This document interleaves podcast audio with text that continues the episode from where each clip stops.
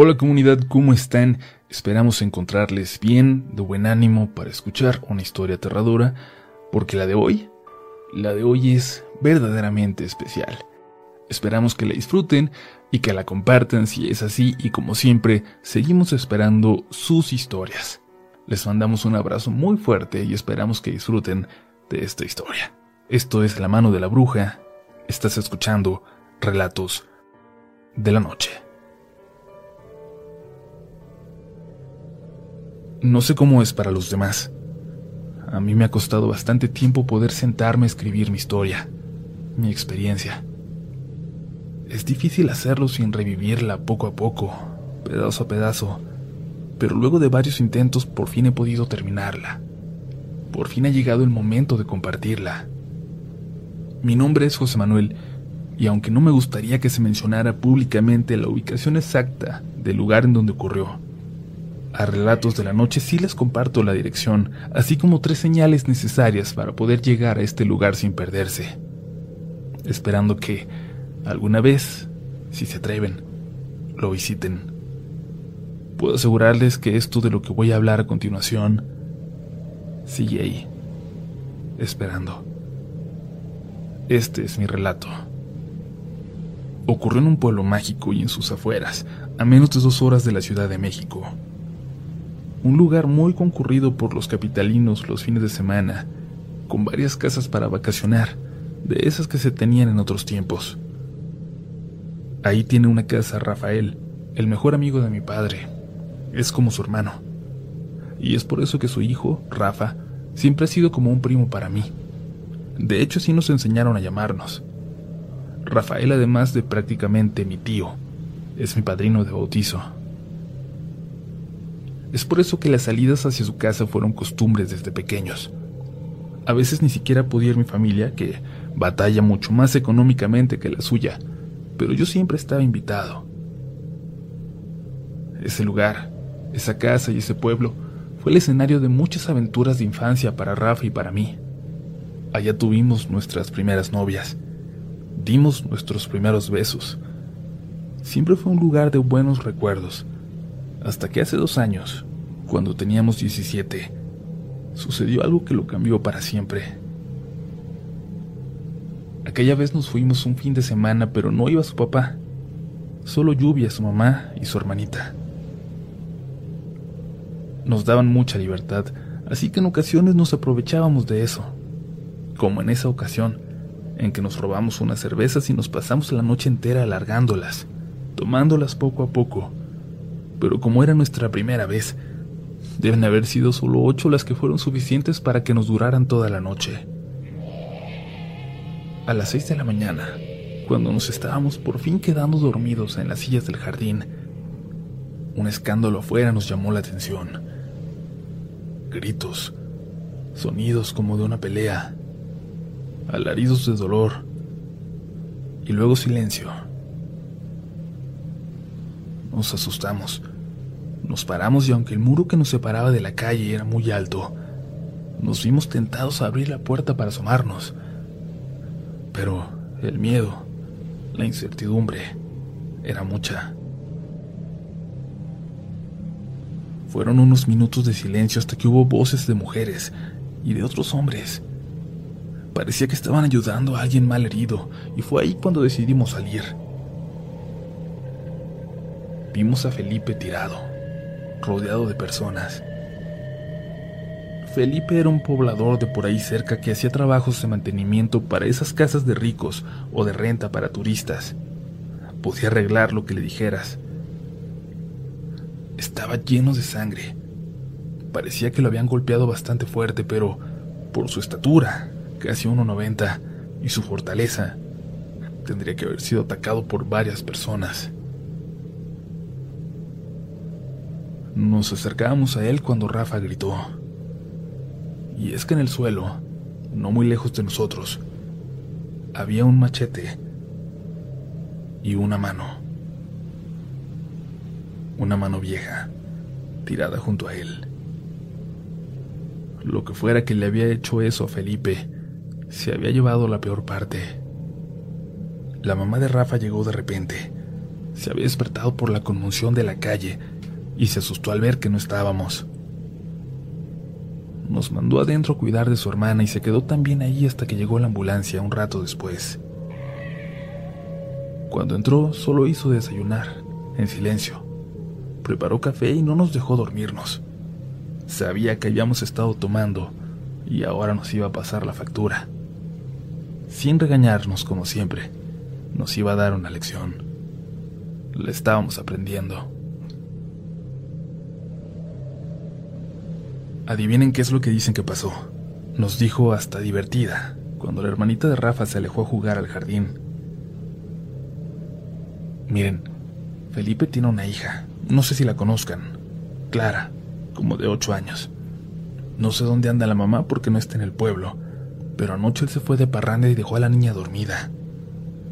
Cuando regresó, hace ratito al amanecer, dice que al llegar vio la puerta abierta de su casa se alertó y tomó su machete.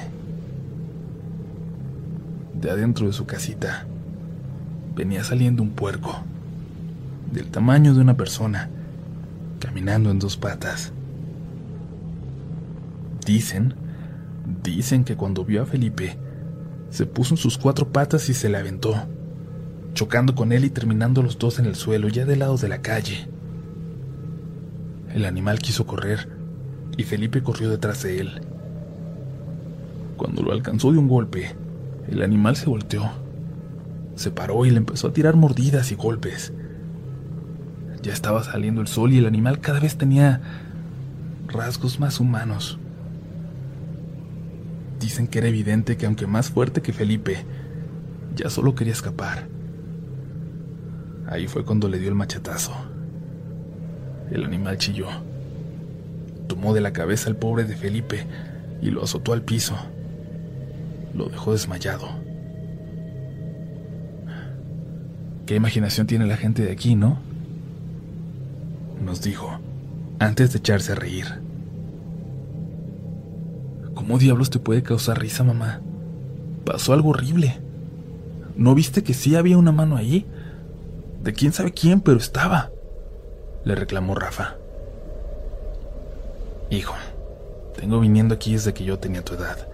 No me sorprende lo brava que sea la gente, pero historias como esta sí. Nunca las había escuchado.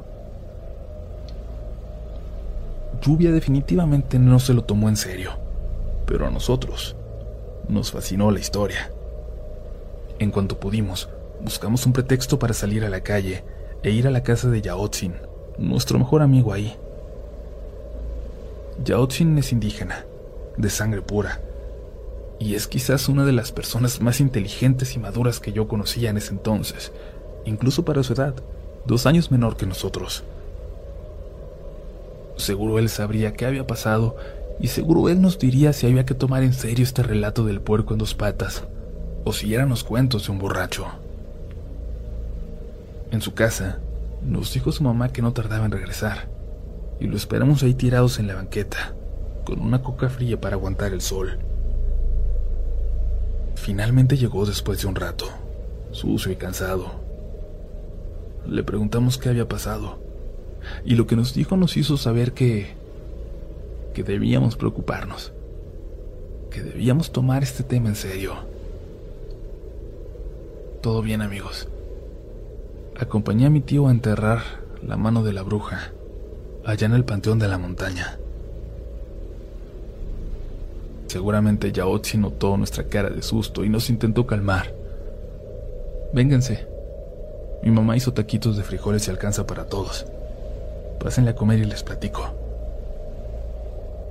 Según nos contaron él y su mamá, el que hubiera brujas en el bosque, no muy lejos del pueblo, era una verdad sabida y aceptada. Parte de las dificultades con las que uno vive si pides permiso antes de pasar cerca y si sales del bosque antes de que sea de madrugada, no debes tener problema. A mi papá le gustaba ir a cazar y a veces se quedaba días en el cerro. Y a él sí le tocó ver cosas muy feas. Dice que pasaban volando con niños, con animalitos pequeños. Pero acá en el pueblo nunca nos enteramos de que algunos se perdieran. Quién sabe hasta dónde iban por ellos. dijo Yaotzin. Luego se empezaron a cavar, continuó su mamá. Cuando yo era niña había más. Y ahora ya solo quedaba aquella que vive en la casa cerca del risco. Qué bueno que la mataron. Esa última afirmación nos tranquilizó, pero también nos causó confusión. Mientras nos acompañaba a casa, Yaotzin continuó. Como dejó la mano y la enterramos, ya se va a morir. En la noche voy a ir a darme una vuelta al risco, a buscar la casa. ¿Qué? ¿Estás loco? le dijo Rafa. ¿A qué carajos vas a subir para allá? Nadie quiere ir, dijo Yaotzin. Pero imagínate que queda algún niño o un animalito solo por allá. Nomás voy a subir a verla. Nunca me he acercado antes. Nosotros vamos contigo, le dije, sin saber por qué. Pero algo en mí en ese momento pensó que esto era lo único que podíamos hacer. Y es que, hasta ese día, hasta unas horas antes, yo jamás hubiera pensado que las brujas existían. Y algo dentro de mí, algo queriendo ser racional, pensaba que ir y acompañarlo, acompañar a nuestro amigo, sería más seguro y que me ayudaría a dejar de creer los cuentos de pueblo que ahora ya no me estaban sonando tan descabellados. Y eso me molestaba mucho. Tuvimos que convencerlo de que nos dejara, pero al final accedió. También iba a subir Germán, un amigo de Yaotzin, más grande que nosotros, pero con capacidades diferentes, que apenas podía hablar dos o tres palabras, pero era uno de los amigos más fieles de Yaotzin y podía entender perfecto a qué es a lo que subiríamos. Cuando caía la tarde, inventamos otra excusa para salirnos sin llevar a la hermanita de Rafa y nos encontramos con ellos cerca de la iglesia chica del pueblo. Yaotzin tampoco dijo la verdad, y es que aunque la creencia popular era que para estos momentos la bruja ya había muerto, nadie se atrevía a subir a buscarla hasta los hombres más valientes del lugar. Les aterraba la sola idea de acercarse. Adjunto en este punto las instrucciones para llegar hasta allá, partiendo de esta iglesia. Si la siguen, no tendrían ningún problema en encontrarla. Emprendimos el camino. No estábamos tan lejos, quizás a un kilómetro cuando Germán intentó decirnos algo y nos pedía que escucháramos.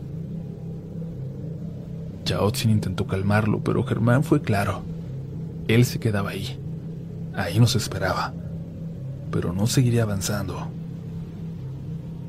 No sé a qué se refería, pero escuchaba algo que nosotros no, y continuamos subiendo. Ya no había veredas, ni espacio entre los árboles o los matorrales. Yaotzin iba adelante abriendo paso a machetazos. Escuchamos que algo se acercaba, corriendo.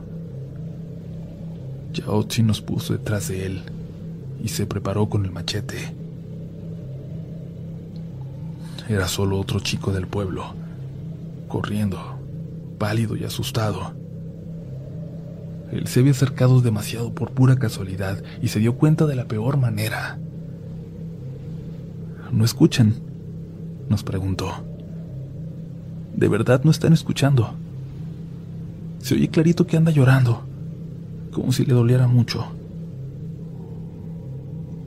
Ni siquiera esperó a que respondiéramos. Se fue corriendo por la vereda que apenas íbamos haciendo. Yaotzin nos preguntó en este momento si queríamos seguir o regresar. Seguimos, le dije. Por lo menos tengo que ver la casa. Igual y es por imaginación de tu amigo, ¿no? Seguimos con nuestro camino y llegamos a la zona por donde decían que estaba este lugar. Rafa la encontró a lo lejos. Una casucha rodeada de árboles como si fuera parte de la montaña. Sin embargo, era una casita Una casa que pudo haber sido normal, de no haber estado ahí, en medio de la nada. Yaotzin habló. Decía mi abuelito que ahí vivía una familia y que un día de pronto ya no bajaron y que subió gente a revisar cómo estaban porque tenían semanas que no bajaban. Ya no estaban aquí. Ya había algo más en la casa. Rafa empezó a caminar y se acercó sin pensarlo. Ni siquiera dio tiempo de que Yaotzin lo detuviera. Se acercó y abrió la puerta. De adentro salía un olor establo terrible que nos lastimaba la nariz. Y ahora ya había algo de miedo, de preocupación al menos en los ojos serenos de Yaotzin. Pero él nos había llevado ahí, y estoy seguro que sentía que era su obligación protegernos. Nos asomamos todos juntos por la puerta. Dentro de la casita había dos entradas más, sin puertas, como si fuera de tres piezas. Estaba llena de muebles y cositas, algunas viejas como la mesa y las sillas, seguramente pertenecientes a la familia que la habitaba originalmente. Pero había cosas nuevas, hasta modernas, cosas que definitivamente habían llevado ahí hacía no mucho. A pesar de eso, el lugar daba la impresión de haber estado abandonado hacía mucho más que una noche. Y eso de alguna manera me tranquilizó. Me estaba convenciendo de que no era más que la imaginación, las creencias de un pueblo con tradiciones hasta prehispánicas en algunos sentidos. No es más que una casa abandonada, quizás de ladrones o de alguien que se refugió ahí, pensé. Y me convencía cada vez más de que todo estaría bien. Rafa y Yaotzin se animaron a dar unos pasos más dentro de la casa, con mucho cuidado.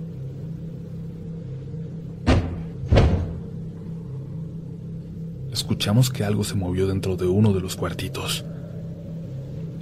Volteamos todos a un espejo grande que estaba sobre la mesa, un espejo como de medio cuerpo con un marco de madera muy detallado. En él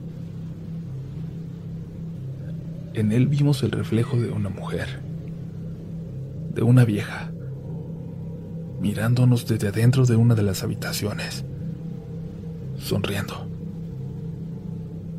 Salimos corriendo como alma que lleva el diablo. Yaotzin se quedaba detrás de nosotros con el machete, y entonces escuchamos, escuchamos los llantos que inundaban toda la montaña, los llantos de mujer que parecían salir de los árboles. Nos estábamos perdiendo porque no regresamos por la vereda, pero logramos ubicarnos por los silbidos de Germán, que nos estaba buscando. Ya más cansados, y no tan rápido, terminamos de llegar al pueblo los cuatro juntos. Notamos que había movimiento. Algunos muchachos estaban en la casa de Yaotzin y se preparaban para salir. Su tío y Felipe ya no estaban. Se habían ido al panteón Preguntamos qué ocurría y nos dijeron que parecía que ahí andaba la bruja, todavía, acercándose, intentando meterse, intentando recuperar su mano. Rafa y yo no entendimos entonces qué era lo que habíamos visto nosotros. No tenía lógica. Bueno, hacía mucho que nada tenía lógica en esta historia. Yaotzin se fue con los muchachos. Nosotros regresamos a casa, caminando aterrados por esas calles desiertas. Pero al llegar, nos esperaba una cena tranquila.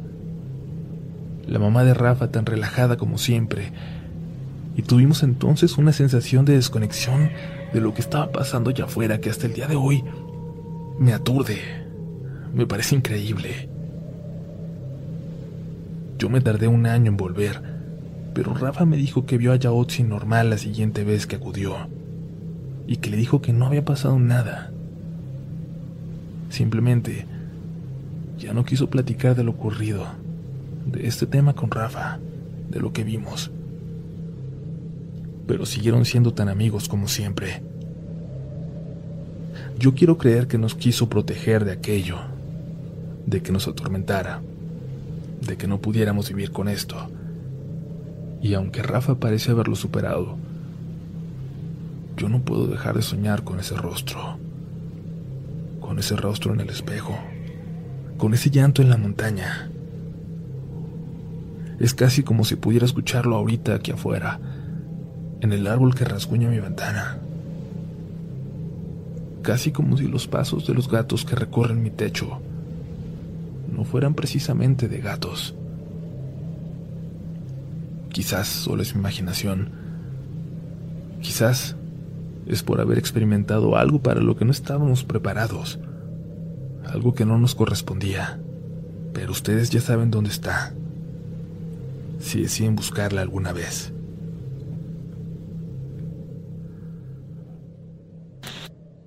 comunidad RDLN, antes de que se vayan, si están buscando una selección de podcasts valiosos y transmisión de música gratuita, tienen que conocer Amazon Music. Descarguen la aplicación y escúchenla gratis en sus dispositivos favoritos. En el que nos estás escuchando ahora, la puedes descargar. Vas a tener acceso a miles de estaciones de tu música favorita, a las listas de reproducción más populares y a más de 10 millones de episodios de podcast, por supuesto que incluyendo a relatos de la noche. Como ya les dije, yo he estado escuchando mucho las listas de reproducción de rock en español y de toque hip hop, pero me falta probar más de entre todas las listas que te ofrece Amazon Music. Les recuerdo, lo más importante es que no se requiere tarjeta de crédito, solo vayan a su tienda de aplicaciones y descárguenla y si tienen Echo o Fire TV, simplemente pídanle a Alexa que reproduzca su podcast favorito o vayan a amazon.com.mx diagonal relatos de la noche para que comiencen a escuchar gratis.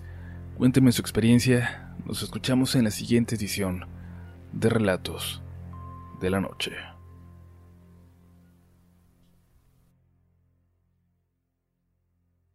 It is Ryan here and I have a question for you. What do you do when you win?